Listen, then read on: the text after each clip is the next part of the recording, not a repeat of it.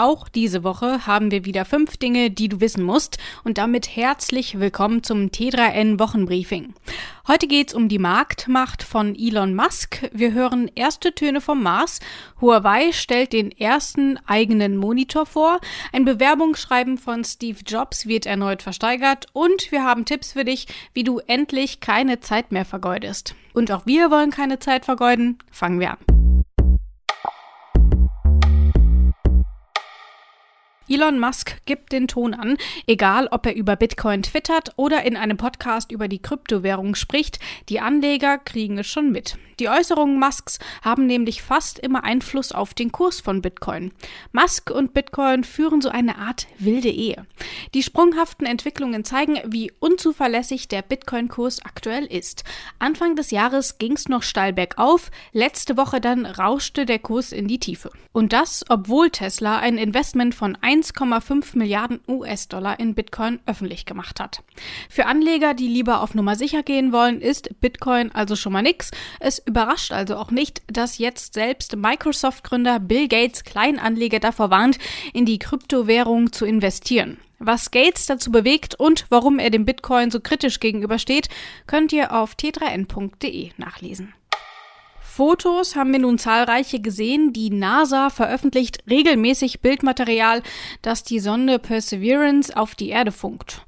Besonders spektakulär ist ein rund dreiminütiges Video aus der vergangenen Woche, das die Landung zeigt. Es beginnt etwa elf Kilometer über der Marsoberfläche und endet schließlich damit, dass Perseverance auf der Marsoberfläche ankommt. Wenige Sekunden davor sind die Sandverwehungen sichtbar, die von den Marswinden erzeugt werden. Spannend dabei, es gibt damit auch eine erste Aufnahme davon, wie der Mars denn so klingt. Wolltest du schon immer mal hören? Bitteschön. Für mehr dafür geh auf t3n.de, dort findest du das komplette Video. Der Homeoffice-Trend beeinflusst auch die Produktstrategie großer Hardware-Unternehmen. So hat Huawei einen ersten Bildschirm für den deutschen Markt präsentiert. Der Monitor kommt mit einem 23,8 Zoll Display und Full HD Auflösung daher. Auch gut. Er hat einen sehr dünnen Rahmen. Die Screen-to-Body-Ratio beträgt 90 Prozent. Wer sein Homeoffice sowieso mal wieder upgraden will, kommt hier preislich sogar ganz gut weg, denn der chinesische Hersteller hat sich wohl vorgenommen, besonders aggressiv in den deutschen Markt einzusteigen. Das Gerät soll um die 160 Euro kosten. Infos zum ersten eigenen Monitor von Huawei findest du auf t3n.de. Okay, mal ehrlich, hast du dich schon mal irgendwo beworben, obwohl du den Job eigentlich wirklich gar nicht haben wolltest, aber naja, irgendwas muss man ja machen? Dann herzlichen Glückwunsch, du hast eine Gemeinsamkeit mit Steve Jobs. Und der war nun nicht unbedingt nicht erfolgreich. Also, das muss man ihm lassen. Steve Jobs, bekanntlich Exzentriker, hat 1973 ein Bewerbungsschreiben ausgefüllt, das nicht nur vor Unlust strotzt, sondern auch Kultstatus erlangt hat. Die Bewerbung kann jetzt wieder ersteigert werden. In den letzten Jahren hat sie schon zweimal den Besitzer gewechselt.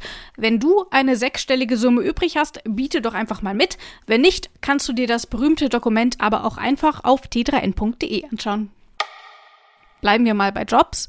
Hast du auch das Gefühl, dass du nicht immer so wirklich produktiv bist auf Arbeit und gar nicht so richtig vorankommst? In nutzlosen Meetings zu sitzen ist schlicht irgendwie Zeitverschwendung und das kann dann natürlich schon mal ärgern. Unsere Autorin Isabel Prophet hat einige Tipps für dich zusammengefasst, die gegen Fake Work helfen. Mehr dazu findest du auf t3n.de und da darfst du auch gerne ein bisschen mehr Zeit verbringen. Das war's für heute. Mach Idiot und bis zum nächsten Mal.